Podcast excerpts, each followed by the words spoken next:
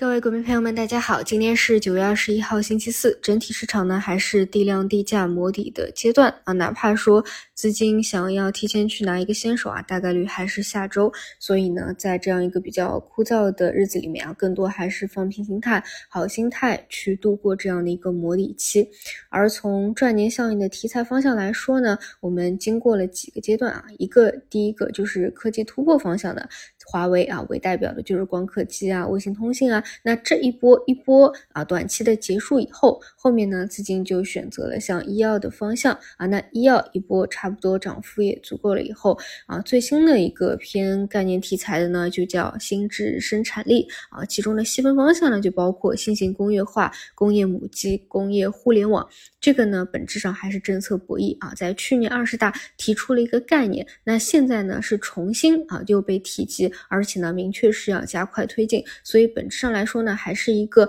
呃政策博弈，那相对呢层级会比较高一点。所以在提出新质生产力以后呢，暂时是延续了两天，能不能够继续有一个延续性，是偏题材方向的，还可以去关注的点，也就是承接之前一波科技和医药的资金。呃，那就昨天的走势来看呢，上午拉升比较多的，下午回落都比较多。嗯，从本质上来说呢，还是市场太弱势了。所以对于大部分、绝大部分的参与者来说，其实现在呢就是偏躺平的。这一点你从成交量就能够看出，就是。多空双方基本上都是躺平的一个状态，就是一个垃圾的时间啊。哪怕说就是在节前还会有什么突变的话，也可能是更可能是在下周，就是资金拿先手。所以现在呢还是比较枯燥的时间吧，还是好心态去面对这样的一个摸底过程。好的，那么我们就中午再见。